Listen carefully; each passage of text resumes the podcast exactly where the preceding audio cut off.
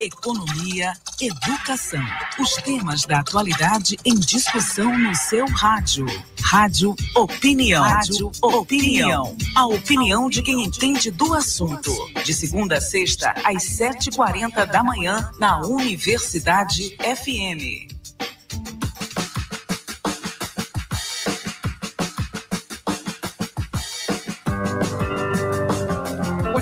Vezes a gente já abordou aqui no Rádio Opinião a atividade portuária, falando de tecnologias também, avanços nesse sentido, porque temos aí uma malha muito interessante. Mas hoje vamos falar sobre as questões relacionadas a essa atividade portuária aqui no Maranhão com o presidente do Sindomar, o Sindicato dos Operadores Portuários, Daniel Pereira. Daniel, bom dia, seja bem-vindo aqui ao Rádio Opinião.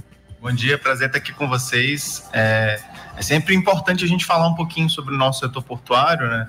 A gente aqui, por exemplo, na Rádio Universidade, a gente está do lado do porto, né? A gente está do lado de dois grandes portos que a gente tem, mais à, à frente a gente tem o complexo portuário da Alumar e muitas pessoas às vezes nem sabem o que, que tem da ponte para cá. Sim. Então acho que é muito importante a gente ter esses momentos para desmistificar muitas coisas e também para falar que Porto, na verdade, nós somos uma cidade portuária, né? Como um dos professores que eu gosto muito de consumir o conteúdo, que é o professor Sérgio Coutrinho, aqui da Universidade Sim. Federal do Maranhão. Pois é, já entrevistou ele várias vezes.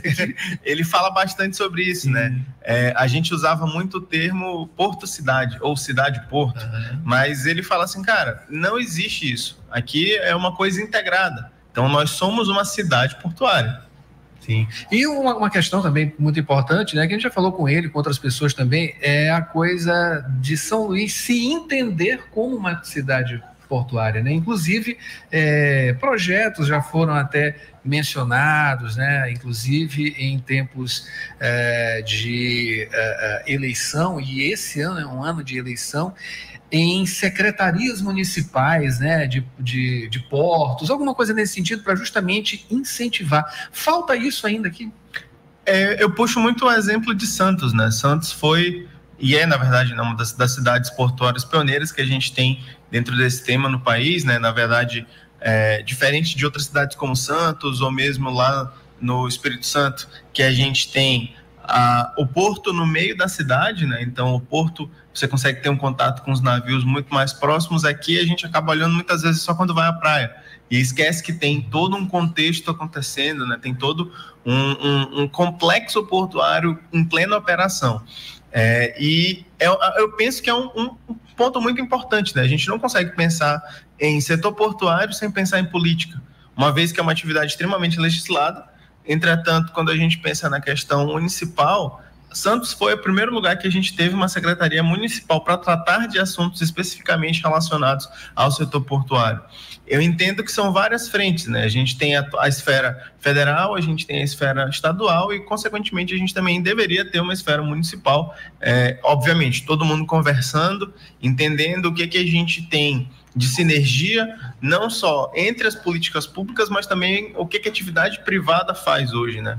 Hoje, boa parte da atividade portuária no mundo é privada e a ideia de você trazer mais um ente público para essa seara seria justamente para a gente desburocratizar muitas coisas, simplificar o processo, entendendo que a gente tem aí um, um, um, ganho de eficiência logística muito grande quando a gente consegue fazer com que todos esses atores converjam. É, falar em, em é, logística, né? A gente é, tem um complexo bem robusto, né? Pode-se dizer aqui, temos aqui também um dos portos mais de maior profundidade, né? Para receber alguns navios, né? Que é, outros portos não recebem. Aqui a gente pode receber.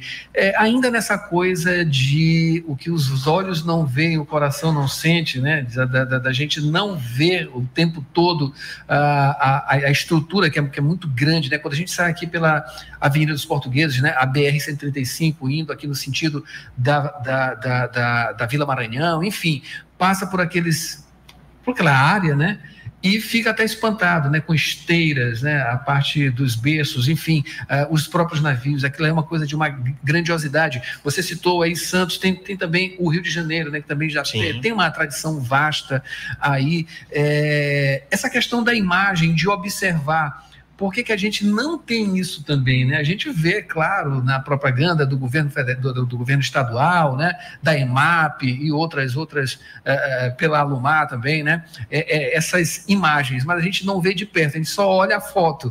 Enfim, essa, essa vivência que falta aqui não, não, estamos tão longe. A gente está aqui na área Sim. de Aquipacanga e a coisa aqui é de alguns, alguns quilômetros, alguns poucos quilômetros. E, enfim, falta uma coisa. Existe um turismo para isso também? É, pode se explorar isso também? Eu não diria necessariamente turismo, mas você pode fazer visitas técnicas na área portuária, né? Por que, que eu não utilizaria o termo turismo? Porque o setor portuário a área portuária como um todo, né, ela tem mais ou menos o nível de segurança de uma usina nuclear. Então, você não pode ir com tanta frequência, não dá para ir em, em, em momentos específicos, né? Você tem carga passando o tempo todo, veículos pesados, máquinas pesadas, pode acontecer algum acidente. Então, é, a atividade portuária é enquadrada enquanto potencialmente poluidora pela legislação. Então, tem vários, vários critérios que a gente precisa, obviamente, respeitando a segurança, respeitando a, a vida humana, respeitando a própria questão ambiental do que, que a gente está fazendo, mas dá para a gente fazer essa, essas visitas técnicas sim, mas puxando, respondendo a tua pergunta, eu faço até uma meia-culpa das atividades portuárias como um todo, né?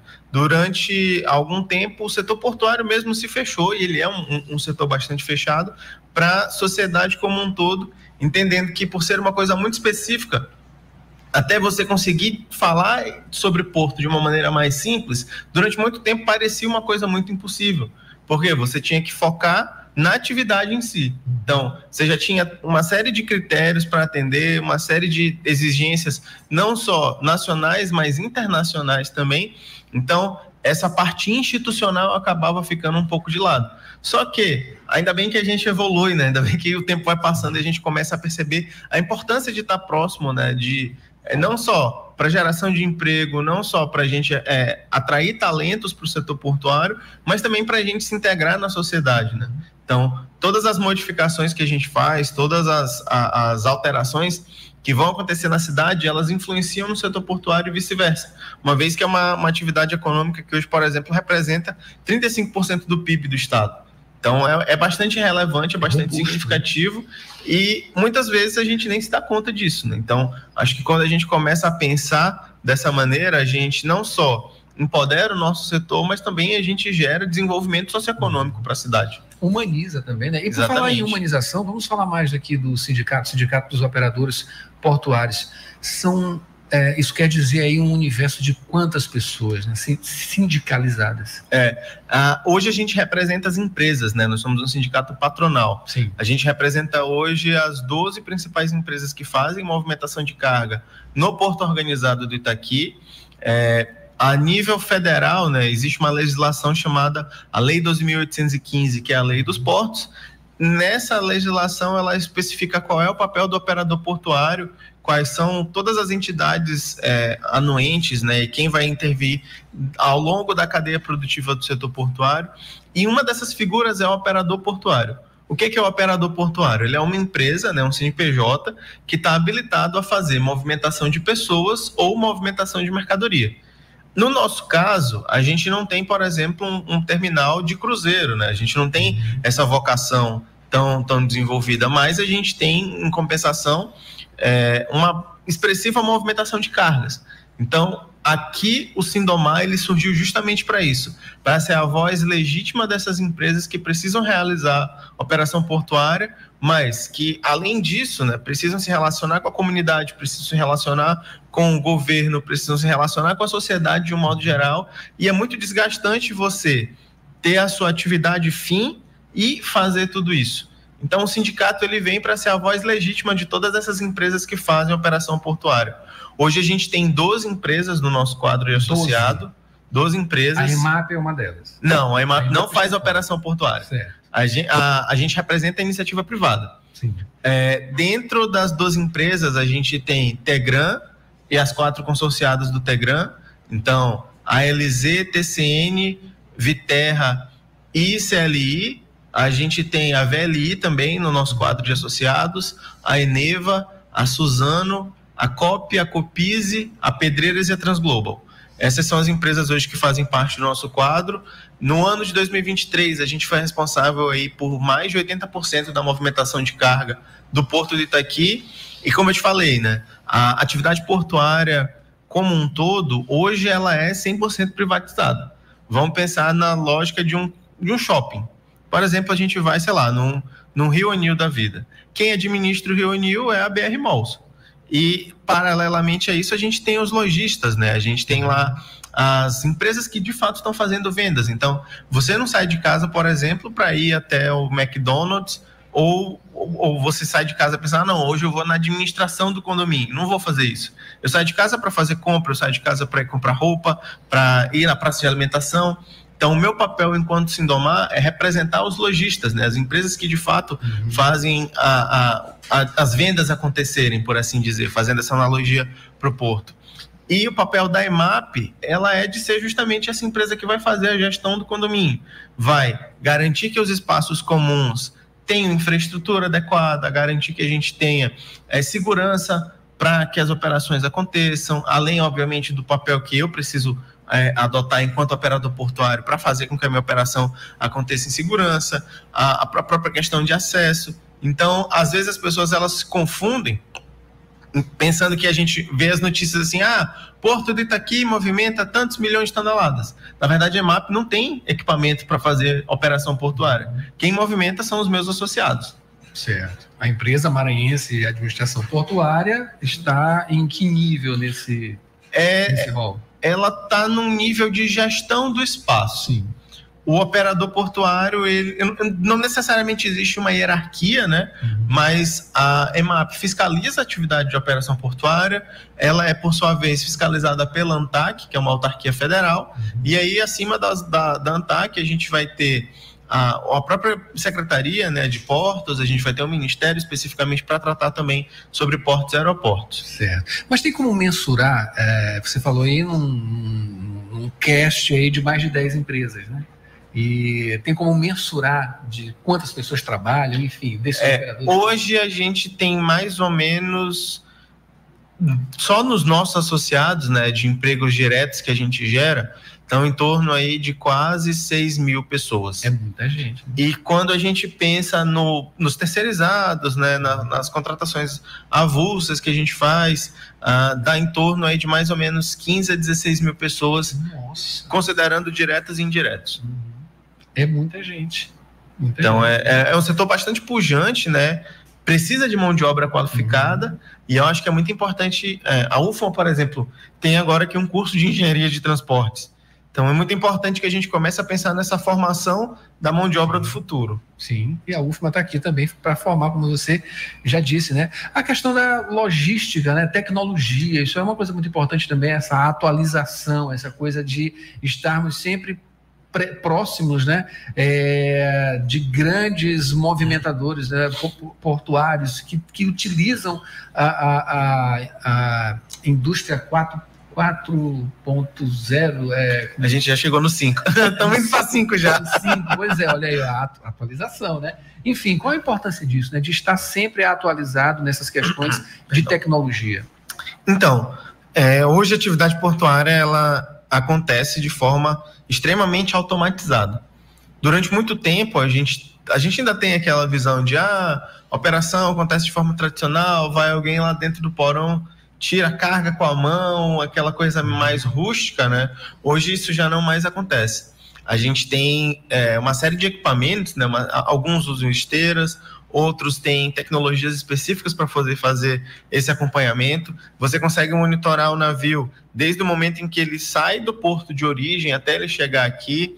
É, inclusive, se você que está de casa vendo a gente tiver interesse, depois joga no Google Marine Traffic. É como se fosse um, um, um Google Maps dos navios. Você consegue acompanhar todos os navios em tempo real, onde é que eles estão em cada parte do mundo.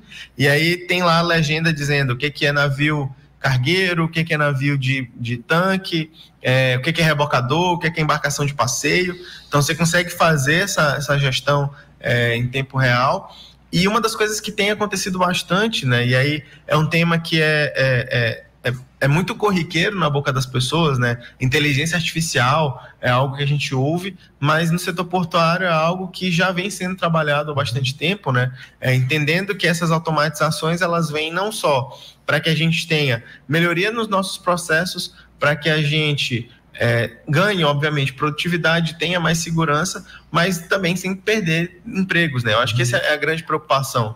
Quando a gente ouve falar em tecnologia, a primeira coisa que vem é ah, o, o, a, as máquinas vão substituir o ser humano. E não é isso, né? Vem muito de a gente utilizar todas essas ferramentas tecnológicas que a gente tem para explorar o nosso melhor. E aí, obviamente, vai de cada um entender e aceitar isso.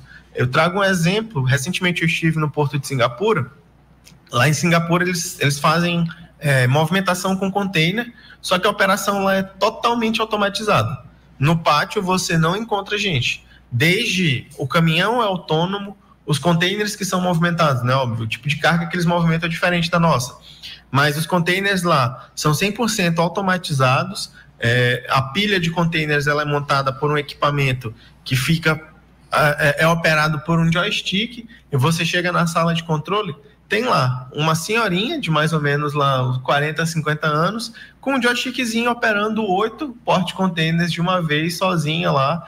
E uma das coisas que eles fizeram foi assim: é, eles conseguiram mudar, fazer com que as pessoas fossem mais produtivas. Óbvio, eles tiveram em um momento de formação dessa, dessa equipe, né? Uhum. Não aconteceu, ah, amanhã a gente vai mudar todo, todo o nosso maquinário vai, vai, vai colocar equipamento. E eles não demitiram nenhuma pessoa do quadro. Então eles mantiveram todo mundo, aumentaram a produtividade. Agora o porto lá tá, vai mudar para uma outra área, eles vão dobrar a capacidade de operação e, obviamente, sem perder mão de obra, que eu acho que isso é o mais interessante. E para isso também é preciso investimento. Para a gente finalizar, é, Daniel, como é que está esse, esse vislumbre né, de desses horizontes, né? Como, como, como, a gente está agora e quais as perspectivas né, para esse ano de 2024 e os anos vindouros. Perfeito. É, em 2023 a gente teve um resultado bastante positivo. O Porto do Itaqui, né, considerando todas as empresas que fazem parte do contexto, eles movimentaram mais ou menos aí 36 milhões de toneladas, quase 37 milhões. Dessas 36 milhões, mais de, de 30 milhões, quase 31 quase 31 milhões de toneladas foram movimentados por parte dos nossos associados e a gente espera que esse ano seja também um ano bastante positivo. Apesar de ser, é, de ter algumas variações climáticas, né, de a gente ter um ano de, de laninha que vai, perdão, de El Ninho, que vai acabar afetando bastante em relação às principais cargas que a gente movimenta, que são soja, milho e os próprios fertilizantes, mas ainda assim a gente espera que tenha crescimento. É, a, a, prerrogativa é, incorporando esses processos tecnológicos, que a gente também ganhe produtividade, que a gente encontre ineficiências no nosso processo, isso vai reverberar nas formas como a gente vai tocar a operação. Maravilha, e a gente torce para que isso tudo seja muito positivo.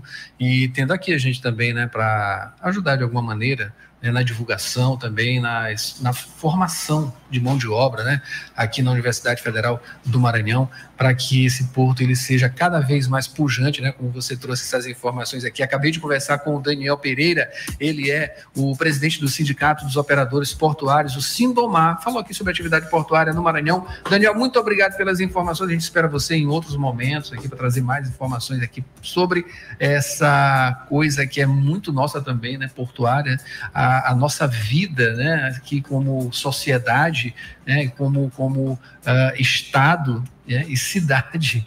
Começou por aqui, né, que é uma área portuária, foi com essa movimentação também é, portuária. Perfeito. Muito obrigado. Obrigado. Bom dia.